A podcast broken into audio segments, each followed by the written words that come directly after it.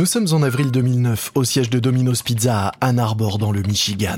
Le vice-président chargé de la communication, McIntyre, avale son café du matin et regarde le mail qu'il vient de recevoir.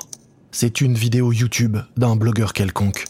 McIntyre clique sur le lien. S'affiche alors sur son écran une image floue filmée avec un portable de deux employés en uniforme dans une cuisine Domino's. Il monte le volume et regarde la vidéo horrifié.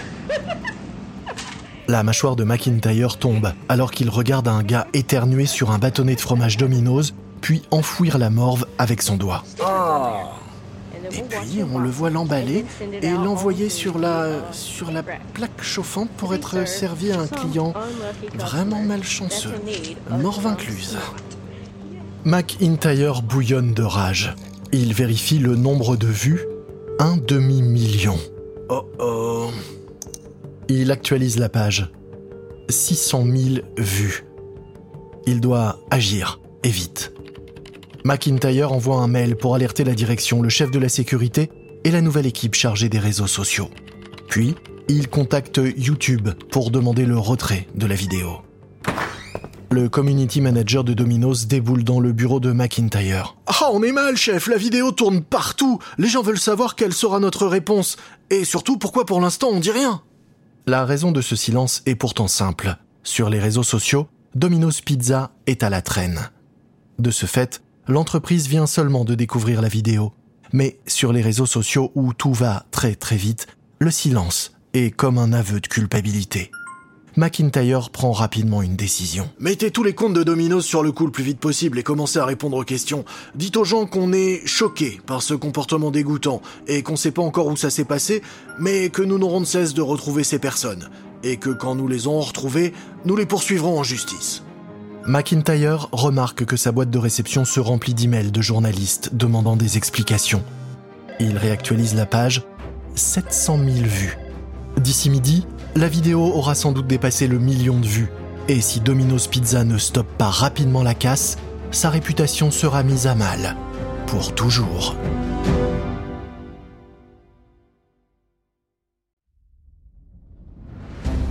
Vous écoutez Guerre de business de Wandery. Je suis Lomic Guillaume.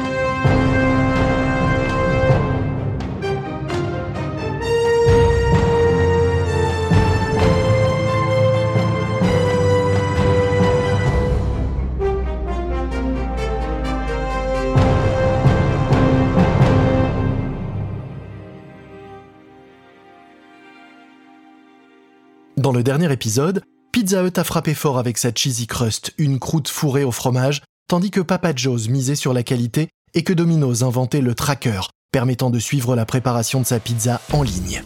Mais Domino's Pizza va apprendre à ses dépens que si le web peut permettre de gagner des millions, il peut aussi vous ruiner en quelques secondes. Voici le sixième épisode, des goûts et des couleurs. Nous sommes en avril 2009 et Patrick Doyle, le président de l'entreprise, sprint à travers les couloirs du siège de Domino's Pizza. Le matin même, ce quadra était encore en train de bronzer sous le soleil de Floride. Mais voilà que le soleil a laissé place à l'orage. Six heures se sont écoulées depuis que le directeur de la communication, Tim McIntyre, a reçu la vidéo YouTube montrant deux employés de Domino's en train d'assaisonner un bâtonnet de fromage avec de la morve. La vidéo a été visionnée un million de fois L'équipe chargée des réseaux sociaux est submergée par une tornade de messages de clients indignés et l'histoire fait maintenant la une des journaux télé. Doyle entre dans le bureau de McIntyre. L'ambiance y est à la crise. Partout, les sonneries de téléphone retentissent. L'angoisse se lit dans les yeux des employés. Il réussit à atteindre McIntyre. Tim, où est-ce qu'on en est? La sécurité a localisé le restaurant. Et il est où alors C'est une franchise à Conover en Caroline du Nord. Ils ont déjà viré les coupables. C'est quand même fou, je pensais que les coupables étaient des ados, mais en fait non, c'est deux trentenaires. Oh, j'y crois pas. Enfin, la bonne nouvelle, on a retrouvé la liste des commandes. La nourriture qu'ils ont souillée n'a pas quitté le magasin, c'était juste pour la blague. Mais on va pas abandonner les poursuites pour autant. On doit montrer à tout le monde qu'on laissera rien passer. Bien, et pour la suite, qu'est-ce qu'on fait? Eh bien, euh, il faut mettre tout ça en perspective. Sur les 300 millions d'Américains, la plupart n'ont pas entendu parler de cette histoire. On doit concentrer nos efforts de communication vers ces gens-là en postant une vidéo sur YouTube pour bien faire comprendre que nous sommes sur le coup. J'ai une caméra prête dans le hall qui nous attend. Ok, je, je vous suis. Peu de temps après, le message de Doyle est mis en ligne. Rien pour nous n'est plus sacré que la confiance de nos clients.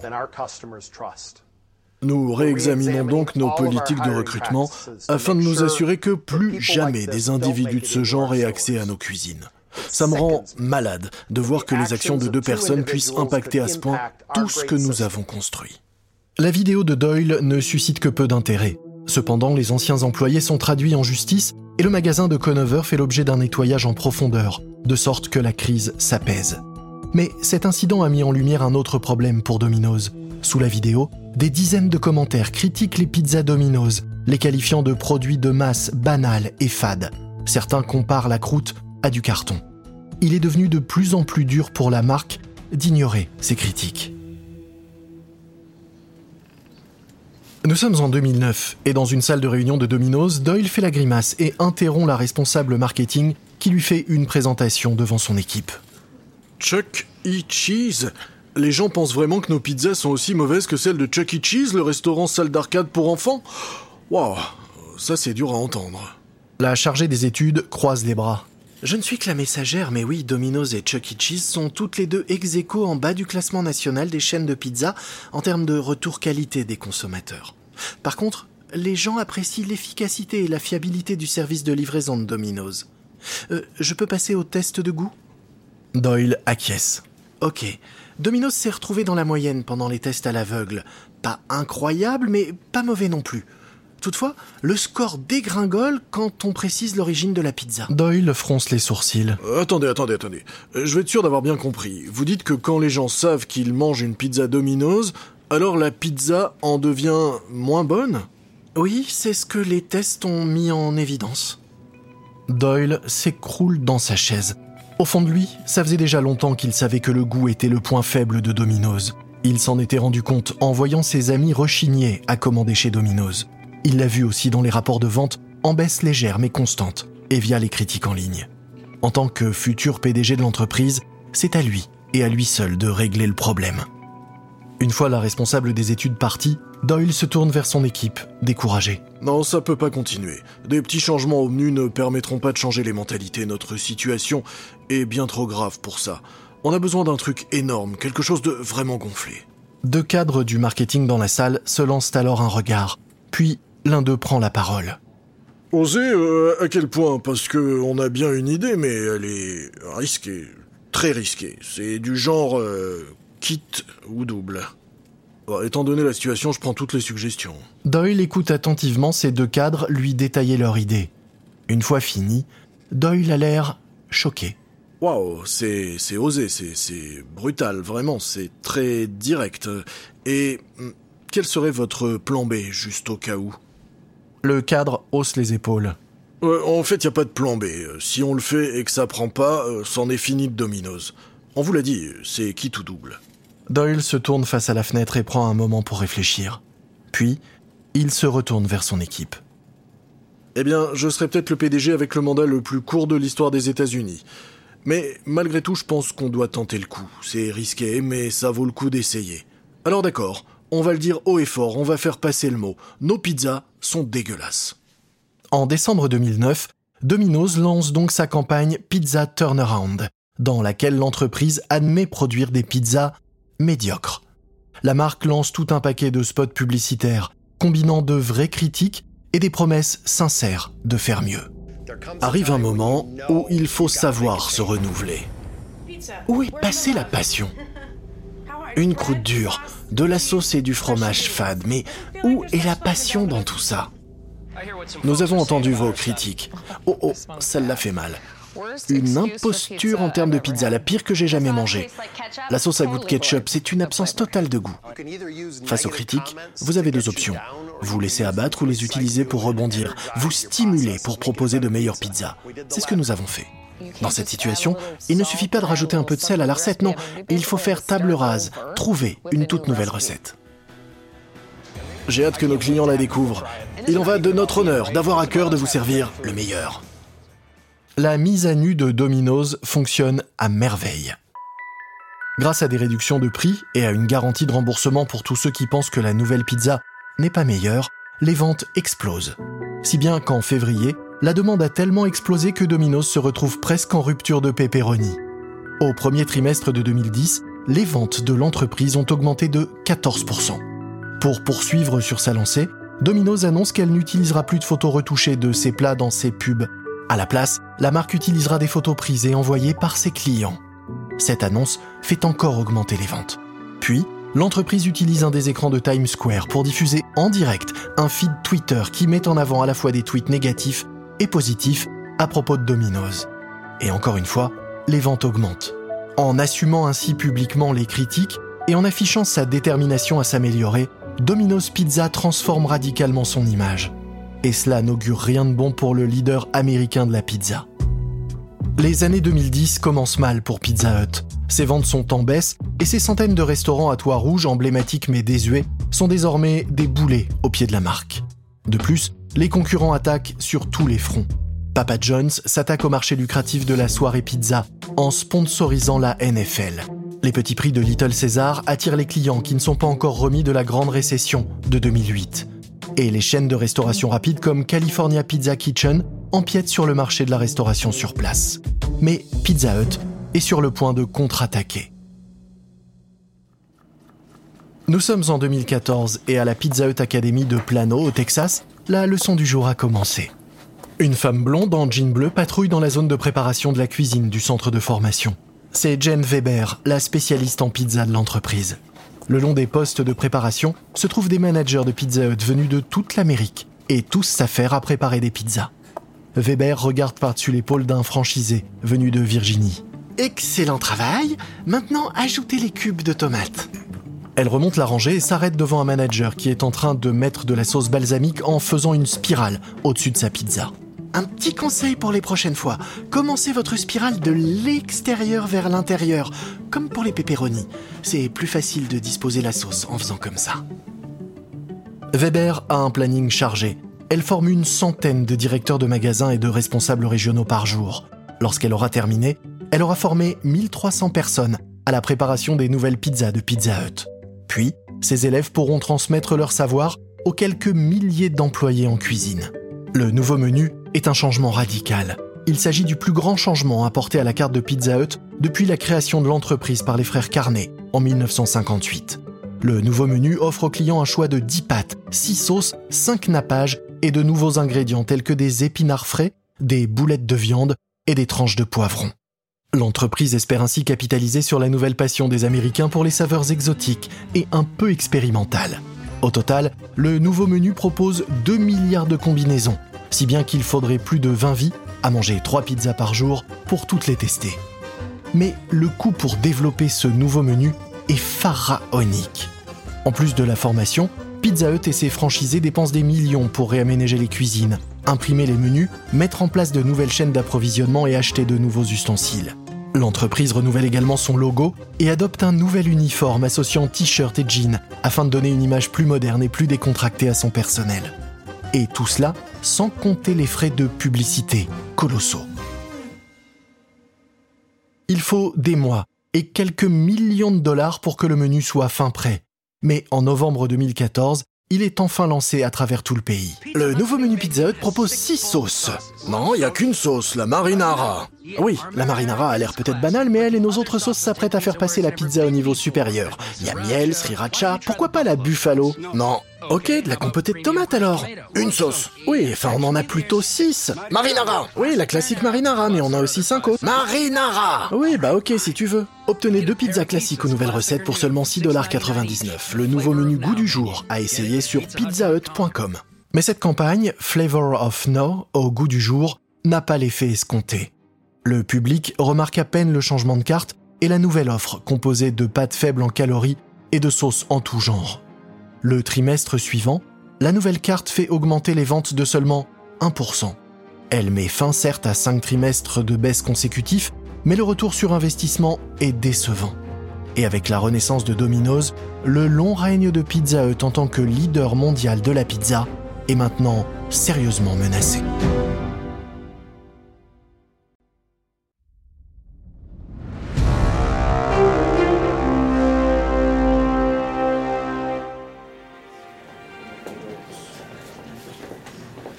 Automne 2015 à Plano, au Texas. les principaux dirigeants de Pizza Hut se réunissent dans une grande salle de réunion. Ils sont attendus dans la salle par Greg Creed, le nouveau PDG de la maison mère de Pizza Hut, Hume Brands. Il a remonté les manches de sa chemise et attend, les bras croisés. Bon allez, asseyez-vous là, prenez place. Les cadres de Pizza Hut ne savent pas pourquoi Creed les a convoqués ici, mais son regard laisse penser que c'est du sérieux. Creed ferme la porte, ajuste ses lunettes et se tourne vers l'assistance. Pizza Hut bat de l'aile. Les ventes ont baissé de 2% en 2013 et 3% en 2014. La carte Flavor of None n'a pas réussi à inverser la tendance. De son côté, Domino's a progressé de 5% en 2013 et de 7% en 2014 et devrait encore monter en puissance cette année. Je pense que le problème est que Pizza Hut manque de détermination. Donc, Creed fouille dans sa poche et en sort une petite clé. Voici la clé de la porte de cette salle. Je pars et je ferme la porte derrière moi. Et personne ne sortira d'ici tant que vous n'aurez pas trouvé une stratégie claire pour l'entreprise. Envoyez-moi un SMS quand ce sera fait. Sur ce, Creed sort de la salle et les enferme à clé. Neuf heures plus tard, Creed reçoit un SMS sur son téléphone. Il sourit en le découvrant. Il est signé Jeff Fox, le directeur commercial de Pizza Hut. Il est écrit On a une idée. Est-ce qu'on peut s'il vous plaît quitter cette foutue salle maintenant? Peu après, Fox présente à Creed le fruit des 9 heures de confinement subies par les cadres de Pizza Hut. Notre conclusion, le service bat la qualité. Jusque-là, tous nos efforts étaient consacrés à faire de bonnes pizzas et nous négligions trop le service client. La livraison est le moteur de la croissance, mais nous sommes plus lents que nos concurrents et notre système de commande en ligne n'est franchement pas performant. Il faut qu'on facilite la vie à nos clients. Creed est satisfait. Ouais, ça me va. Et selon vous, comment on devrait s'y prendre? Il faut recruter davantage de chauffeurs, ça permettrait de réduire les délais de livraison. On pense également qu'on devrait réaménager les restaurants pour proposer une prestation plus rapide. Mais le truc vraiment urgent à faire, c'est améliorer notre service de commande en ligne. Et Pizza Hut a du chemin à faire avant de pouvoir rattraper les années d'avance prises par Domino's Pizza. Aujourd'hui, il est possible de commander chez Domino's grâce à l'assistant vocal d'Amazon, Alexa. Sur Twitter, il est possible d'envoyer un emoji de pizza à l'entreprise pour passer commande. On peut aussi tout simplement cliquer sur son Apple Watch pour avoir sa pizza. Et la course aux technologies de Domino's Pizza ne s'arrête pas là. Domino's a une fois de plus révolutionné la livraison de pizza. Leur dernière trouvaille, transformer une Chevrolet Spark en engin de livraison custom ultra performant. Ça nous a tapé dans l'œil, alors on a envoyé nos reporters au Domino's le plus proche pour en apprendre plus sur cette étonnante machine. Nous sommes en octobre 2015 et Domino's présente son nouveau véhicule de livraison, le DXP, comme étant le futur de la pizza. Le DXP est livré avec de nombreuses options. Il y a de la place pour 80 boîtes à pizza, un espace de stockage dédié pour les sauces et les boissons fraîches, ainsi qu'un four à réchauffer intégré. Peu de gens auront finalement la chance de se faire livrer par un DXP, car Domino's n'en fera fabriquer que 150. Mais là n'est pas le propos. Le DXP est un coup de maître en matière de communication qui permet à Domino's de gagner des millions de dollars en visibilité et de renforcer son image de leader dans le domaine de la livraison de pizza. Pizza Hut se retrouve bloqué dans l'ombre de Domino's. D'ici à ce que l'application de Pizza Hut ajoute le suivi des commandes en 2017, Domino's teste déjà le suivi GPS de ses chauffeurs afin que les clients puissent suivre le parcours de leur pizza en direct du magasin à leur porte d'entrée. En 2017, Domino's Pizza a remporté la victoire tant attendue depuis des décennies. 12,2 milliards de dollars de chiffre d'affaires, ce qui lui permet de surpasser Pizza Hut pour la toute première fois de son histoire. L'honnêteté de Domino's à propos de son ancien menu, l'accent mis sur la livraison et l'utilisation des nouvelles technologies lui ont permis d'emporter cette bataille. Il aura fallu 60 ans à Domino's pour enfin se hisser à la première place. 60 ans pendant lesquels l'entreprise a dû faire face à de nombreuses épreuves. Elle a frôlé la faillite trois fois vu son siège partir en fumée Son fondateur l'a quitté pour se tourner vers Dieu et elle a dû laisser tomber sa promesse originelle de livrer en 30 minutes. Et finalement, l'entreprise a dû se réinventer complètement suite à la mauvaise blague sur YouTube qui a déclenché une cascade de critiques sur la qualité de ses pizzas. Mais voilà qu'à l'aube des années 2020, Domino's et Pizza Hut vont devoir affronter un nouvel adversaire. Nous sommes en mai 2020 et à Irvington, dans le New Jersey, le confinement est en vigueur. Un livreur de Domino's Pizza marque l'arrêt à un feu rouge à un carrefour habituellement bondé. Mais aujourd'hui, les seules autres personnes qu'il voit sur la route sont d'autres livreurs, occupés à livrer toutes sortes de plats chez des habitants confinés. Le confinement a entraîné une explosion des demandes de livraison à domicile et les grandes chaînes s'empressent d'embaucher des chauffeurs supplémentaires pour faire face à l'augmentation de la demande. De l'autre côté du carrefour, il aperçoit une voiture Papa John's qui roule tranquillement.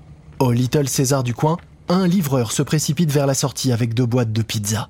Sur un parking voisin, un employé d'Uber Eats sort un grand sac Burger King de son véhicule. Et partout, la même scène se répète. Dans le monde entier, une multitude de sociétés de livraison ont commencé à livrer non seulement des pizzas, mais aussi toutes sortes de plats chauds à domicile. Et dans tout ça, les géants de la pizza s'interrogent sur la manière de répondre à cette nouvelle demande. Car ces nouveaux acteurs de la livraison sont-ils des ennemis ou des alliés? Domino's a déjà fait son choix. Pour l'entreprise, le pourcentage d'augmentation des ventes promis par ses sous-traitants ne justifie pas la commission de 25% qu'il réclame. À la place, Domino's veut croire en sa capacité à livrer directement ses clients, partout, et efficacement. Le propriétaire de Pizza Hut, Yum Brands, adopte une approche différente, se disant qu'une telle alliance pourrait fournir à la marque une nouvelle base de clients et l'aider à regagner sa couronne. Mais ce qui est certain, c'est que la rivalité entre Domino's Pizza et Pizza Hut n'est pas prête de s'arrêter. Le livreur de Domino's voit un véhicule de Pizza Hut s'arrêter sur sa gauche. Les deux rivaux se toisent mutuellement. Puis, leurs regards se reportent vers la route, tandis qu'ils redémarrent chacun de leur côté.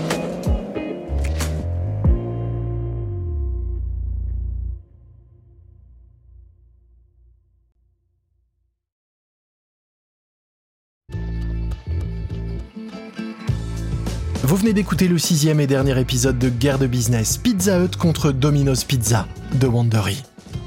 Une remarque à propos des dialogues entendus dans cet épisode, il s'agit de reconstitution car nous ne pouvons pas savoir ce qui s'est dit exactement. Mais sachez que ces mises en scène se basent sur un très sérieux travail de recherche et de documentation. Je suis Lomik Guillot. Ce programme a été enregistré en version originale par David Brown. Tristan Donovan est l'auteur de cet épisode. Karen Lowe est notre productrice et rédactrice en chef. Montage et production sonore, Emily Frost. Sound design, Kyle Randall. Coordination de production, Emily Kunkel. Nos producteurs exécutifs sont Jessica Radburn, Jenny Lower Beckman et Marshall Lewy pour Wandery.